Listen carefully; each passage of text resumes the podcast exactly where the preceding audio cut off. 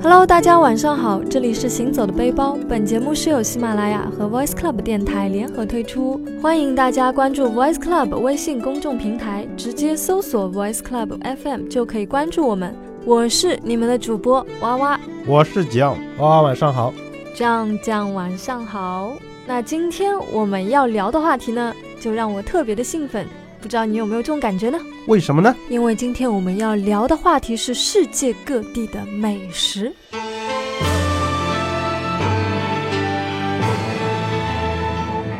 美食啊，所以我们现在已经不做旅行节目，做美食 了没有啊，旅行和美食当然是挂钩的啦。啊。那今天我们跟大家分享一些怎样的资讯呢？那我们今天特意为大家精选了五大美食国度，希望对大家有所帮助。帮助大家吃。对啊，因为作为一个吃货嘛，肯定是希望吃遍世界各地的美食嘛。那我猜这五大国度里面应该没有英国吧？为什么呢？因为这是怎么回事呢？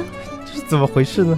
没有啊，就英国，英国通常都被人吐槽为一个不知道怎么吃东西的国家。比如说我们我们公司每次有英国的同事来，都会就每天都是在吃嘛，那么多好吃的东西嗯，但是在英国基本是没有什么可吃的，因为他们是一个不懂得什么叫做料理的国度。比如说英我国，有点明白你说的意思。对，就比如说英国最出名的 fish and chip 炸鱼和薯条嘛， 就是他们认为这个是美食，其实啊，大家懂的，炸鱼和薯条。但其实，英国有不错的下午茶文化，那个啊很棒。嗯，下午茶还是相当不错的。然后说到正餐哦，就上个礼拜吧，跟同事有在聊天，有说到英国是真的没有什么好吃的，但是有一样东西是非常不错的，而且是特别特别好吃的，哦，称之为苏格兰的国菜。那当然不是说苏格兰的国菜了，就是苏格兰菜嘛，嗯叫做 haggis。 ，Haggis 对，其实就是羊杂，羊杂，Oh my god，是内脏吗？对，就是羊身上的肝啊、心啊、肠啊，所有东西切成碎。哎，我个人接触下来，就是国外的一些朋友基本上是不吃内脏的。哎，我们都会认为老外不吃内脏，但其实很多老外他们都吃内脏。啊，啊，可能有很多老外会觉得，哎，中国人怎么什么都吃？嗯，但其实，其实现在越来越少，这种会有这种想法越来越少，因为比如说法国人吃的东西也很多啊，就不同各种各样的东西他们也都吃。嗯，特别比如说我老板是丹麦人，我们全公司最喜欢吃猪大肠的就是他，嗯 真的吗？对，啊所以呃所以这个 Haggis 是 Haggis 还是对 Haggis？Haggis Haggis 是怎么、呃怎么 H- 烹饪的呢？ H A G G I S，大家可以去查一下，或者可以直接搜哈吉斯之类的，应该百度嗯就可以直接查得到，对，查得到哦，可以查得到。普通话很标准的呢。是怎样的一个烹饪方式呢？其实说实话，我也没有吃过，但是我是听别人说的。大家可以上网搜一下那个图片。啊那，它具体怎么做法？就是很多的呃内脏切成碎，就和土豆泥呀、还有加上一杯苏格兰 whisky，这样吃是最正确的方法。啊，下次有机会可以尝试一下我不知道上海有没有，我可以找一下，如果找到的话，要不然我请你去吃啊。OK，我们回到正题。啊。回到正题，对，其实嗯那那说明我们今天精选的很对，啊真的是没有英国哎。嗯对啊，所以我们表示我们很专业，做了功课的。所以我们要不要从第五说到第一？好啊，好啊。所以第五大哒哒哒哒，美食国度哒哒，是美国，美国。嗯，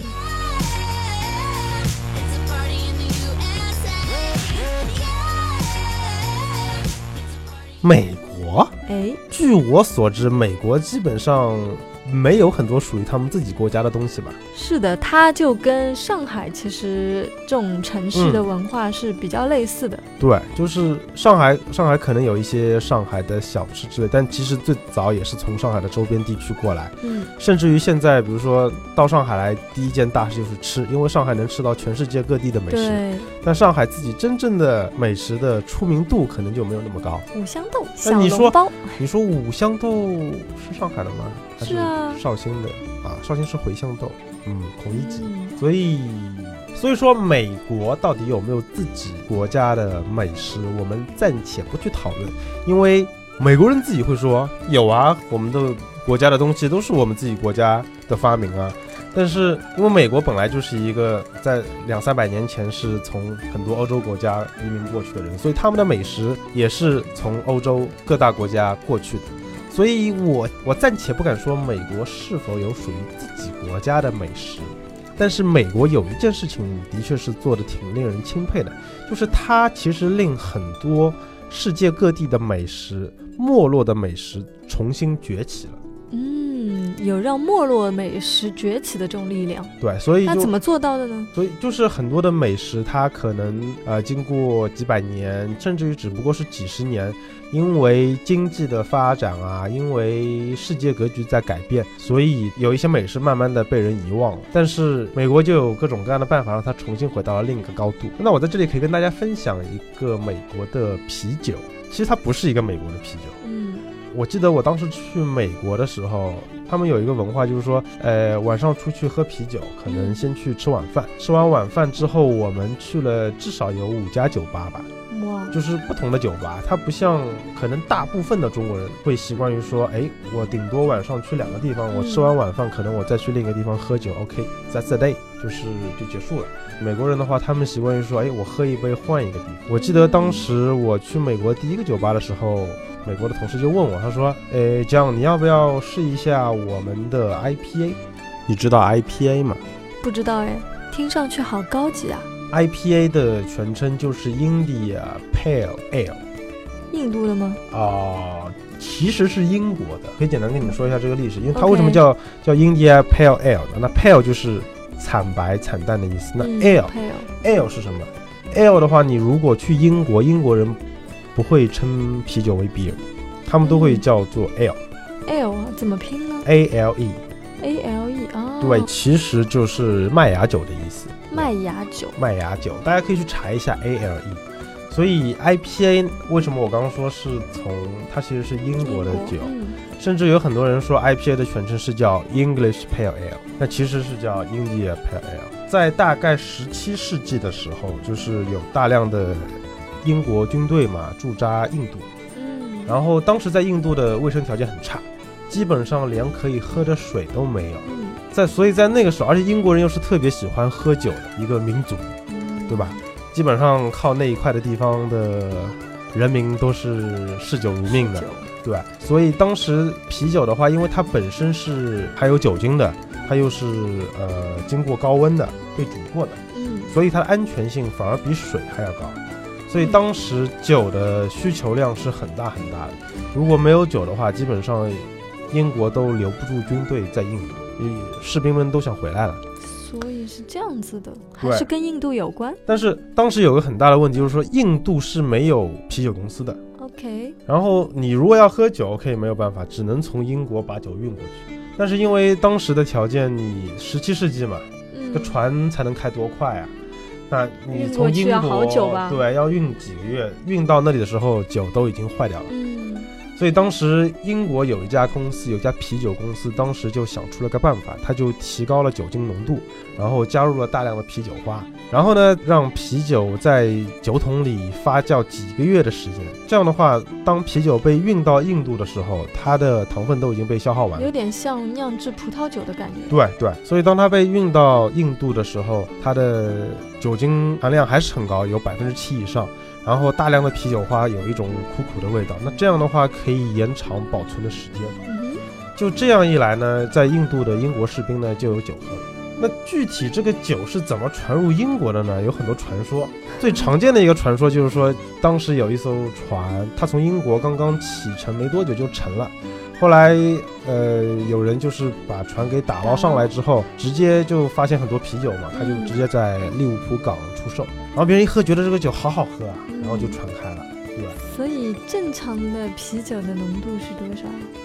正常啤酒，像我们比如说平时喝的中国的啤酒都是四点五，哦，那它有七以上嘛？那是很高的。对，所以在当时这个酒就在英国这样流传开了。但是就如我所说的，好景不长，因为后来苏伊士运河、巴拿马运河开通之后呢，航线都变短了。航线变短了，也就意味着我不需要那么高的酒精浓度，啊，我不需要那么长的储藏时间，它的销路就不好了。嗯对它的销路就不好，哦然后就没落了。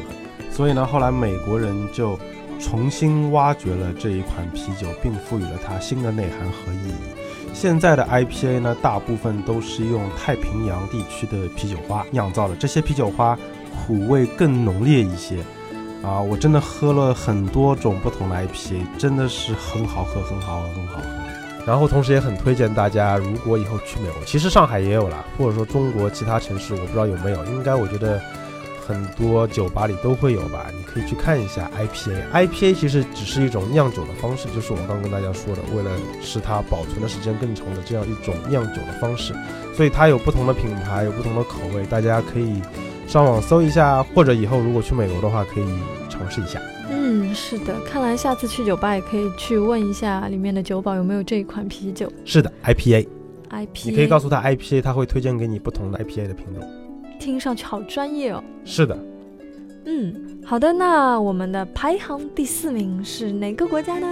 哒哒，排行第四的是 Thailand。 แต่หากว่ารักแล้วไม่มีอะไรดีและนานไป ไม่ได้อะไรคืนรักไปทำไม จะอดทนไปถึงไหน ไม่เข้าใจ 啊，泰国。呃，其实我们前几期的节目也有很多期都说到过泰国，那嗯真的是一个非常又便宜又有好吃的地方，有好玩的地方。好玩的地方，对，又可以见到沙滩、阳光、比基尼的地方，对不对？嗯，我觉得说到泰国的美食，不得不提的是咖喱，咖喱、还有呢就是它的虾酱空心菜。虾酱，这是泰国的吗？对啊，哦，其实我不确定这道菜是不是从泰国起源的，但是泰国的每家店都有这道菜。嗯，对，然后它有带辣味嘛，嗯，然后又配着它的特色的香料，就特别好吃。会不会很咸？不会，不会很咸，但是特别的入味。嗯、然后还要推荐的一款呢，叫做芒果糯米饭。芒果糯米饭，对，我好像看见过图片，就是我有朋友去泰国的时候晒了一张图片，嗯这，图片里面就是芒果和米饭，是那个东西吗？对对对，就是那个东西，我确定就是那个。你一定会想，哎，这个东西有什么好吃的，对不对啊，看上去好不好吃啊？其实芒果糯米饭是泰国最经典的甜食了，这是甜食，这是对，甜它品，是饭后的一个甜品了。饭后还要吃饭。因为其实他们泰国就不一定是吃饭啦，就你吃咖喱嘛，嗯咖喱拌饭或者饼啊，对吗？然后吃完这些东西都很重口味嘛，嗯，但是芒果糯米饭呢，就犹如一口清泉，犹如一口清泉，在你吃完那些重口味的之后呢，来一口芒果糯米饭，那种感觉真的特别爽。为什么你知道吗？其实它这个糯米饭，它的糯米是那种有点咸的，它里面还混合着椰浆，它是用椰浆泡过的那种糯米饭。哦，嗯，然后芒果又是那种很新鲜，嗯有点酸酸甜甜的那个味道，放在一起，一定要一口芒果一口糯米这样吃才好吃。好吧，被你这么一说，我下次一定要试一下。对，真的很好吃哦，非常的清爽。然后还有刚才说到的咖喱，因为泰国咖喱分很多种嘛，红咖喱呀、青咖喱呀、白咖喱呀、黄咖喱呀，对吧？做成咖喱蟹的话，就会非常好吃。大家如果有兴趣的话，可以去搜索一下，他们当地会有很多这种蟹料理，咖喱蟹的料理。所以去泰国的话，你一定要吃和蟹、和咖喱、和芒果有关的东西，都要去尝试一下。没错，嗯，其实泰国还有一个特色的当地小吃，叫做青木瓜丝色拉，只有泰国可能才有，这个你绝对不是很喜欢 吃，超不喜欢吃。所以嘛，我看看到娃娃的身材，我就知道他一定不会喜欢吃跟木瓜有关的东西。 不不不不不，并不是因为这个原因嗯。其实它那个里面是伴有生的那种蟹腿，它会跟那个木瓜丝混合起来，真的很奇怪的口感，但是也是当地的特色。所以是蟹腿和木瓜丝混合起来，对，也是甜的和咸的。就怪怪的那种味道。好，嗯好吧，所以我非常不习惯了，我所以我当时只吃了一口就，你觉得不好吃？我觉得非常不好吃。好的，但是是他们当地的一个美食。我去的时候，他们当地人都有介绍说，哎，你一定要尝这个。但是可能是我个人不太喜欢，好那我们下次去的时候，你带我去吃一下吧。可能比较有利于你的生长。因为要嗯，要要因为要其实要对满搭一个照，对对对对，我想起来，其实大家也说到这个嘛，因为大家知道木瓜可以丰胸嘛，对吧？嗯，但其实哦，有一个误区，嗯一般的木瓜是没有这种效果的，只有青木瓜才有这个效果。所以就要吃泰国的这个木瓜。对，爱美的女士呢，可以去尝试一下；对那爱美的男士呢，和这样一样呢，也可以去尝试一下。 嗯对吧超过他们的人妖。好了，所以所以去泰国的话，要尝试蟹、咖喱、芒果和青木瓜。好的，其实呃，在这边大家也可以到时候关注一下我们微信的推送，里面会有对于这一期节目的介绍，一些信息的分享，大家也可以清楚的知道我们说的是哪些东西。好的，好了，那我们第三个第三大美食国度是什么国家呢？啊，女士们、先生们为大家带来第三大美食国度，哒哒嗯就是日，Japan。本，对，日本。 Japan。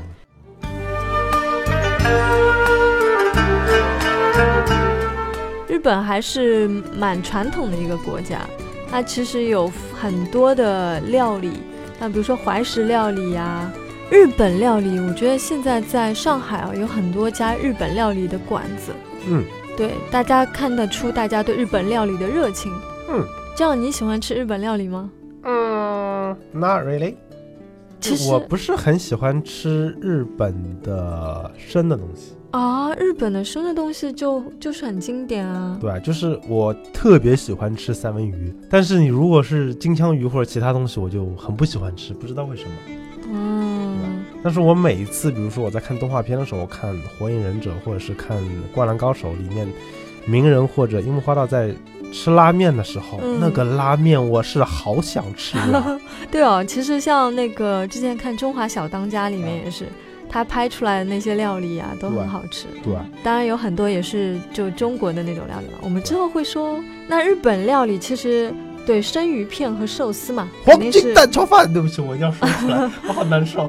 OK。我也我也很想吃那个，其实，嗯，黄金开口笑。啊继续好，对，像寿司啊、生鱼片是他们特色嘛，对吧？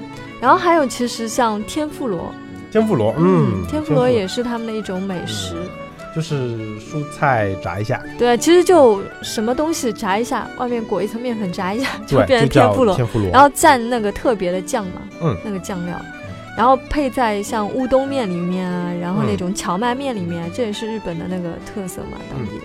还有几种美食，其实我不是很爱吃，但是是在日本当地比较有名的，嗯，啊像河豚肉，河豚啊，就是那个有毒的，嗯，嗯，所以日本人也吃那个吗？对，吃那个，但是我我始终没有进去吃过，你要很小心啊，因为它对有要很毒，它小如心果不对清理干净的话，是的，是的，就呃对，所以我觉得我还是比较要命的嘛，比嗯较胆小一点，就没有始终没有去尝试。他们那边街头会有会有那个河豚料理啦，长得好看都怕死了， 长像我这样长丑一点死了也无所谓，我去吃一下。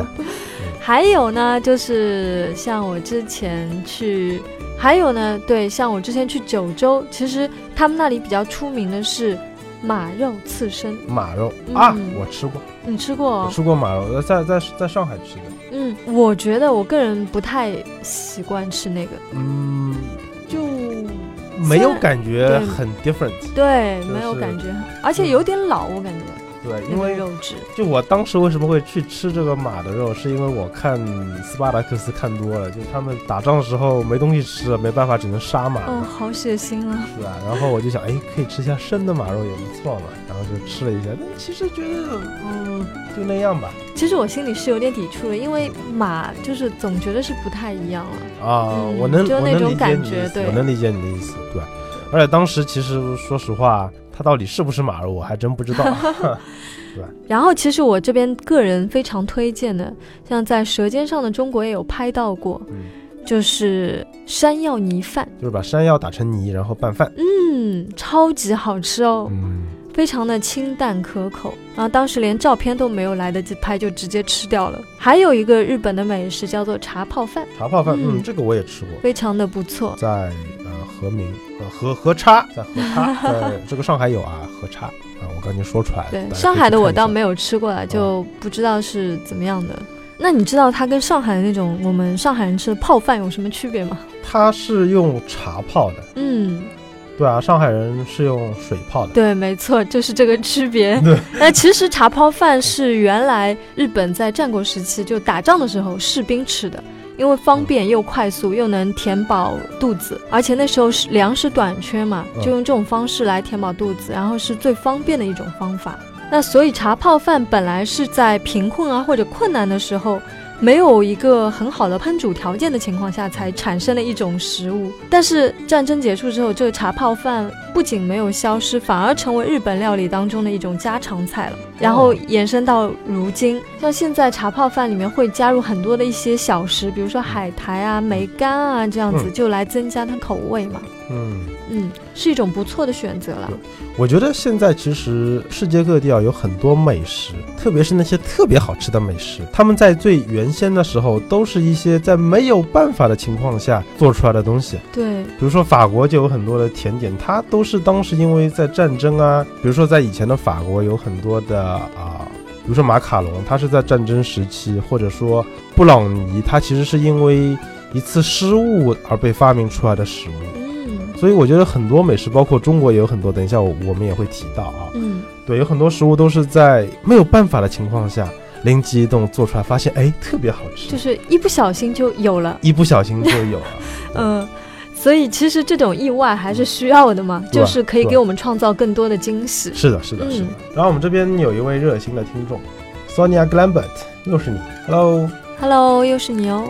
他说，作为一名甜食爱好者，强烈推荐日本的 Krispy Kreme Donuts 的甜甜圈，种类特别多，真心想都吃一遍，可惜胃不够大。嗯，说的我也好想都吃啊。嗯，就是我后来去查了一下这个 Krispy Kreme，它哎，其实它其实是一个美国的品牌，哦，对，因为呃它在日本是有分店了，嗯但其实它在全世界各地有三十多个国家都有它的分店了。可是中国好像没有哎。对中国没有，好吧？希望他们什么时候可以到中国来，因为我看到亚洲国家很多，比如说马来西亚、啊新加坡、日本、韩国都有他们分店了，为什么不到中国来呢？至少上海没有，我没有查全中国了。我在就大众点评上搜了一下，结果发现是有这个店名，但是发现所有的店铺都歇业了，不知道是他曾经开过，还是说就是没有。对，我去他们家的主页看过，是没有在是没有中国嗯对。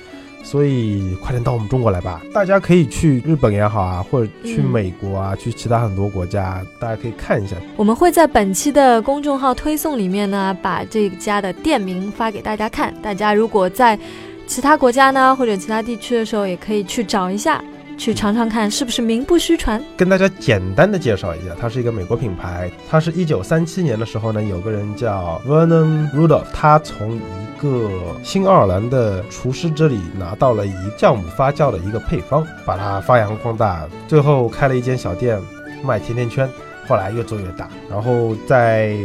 二零一五年二月二十四号的时候，他们已经开了一千家店面了，在全球各地。好厉害哦！为什么不来中国？Why？我们有那么多人，开玩笑啊！好的吧，好，那我们本期的节目呢，到这边也差不多了。下一期呢，我们还继续会为大家带来下面两个国家的美食，因为最后内两名，对，因为内容比较丰富，所以这一期塞不下了，第一名和第二名，他们是什么国家呢？大家可以猜一下哦。那也欢迎大家关注我们的微信公众号 Voice Club FM，我们会把本期节目中所提到的一些美食和地方呢，尽可能的搜集给大家，然后大家也可以去看一下。了解一下。如果大家有好的故事和我们分享，欢迎来信。aloha 哇哇 at 幺六三点 com 和 aloha john john at 幺六三点 com，期待你的故事。祝大家晚安。晚安。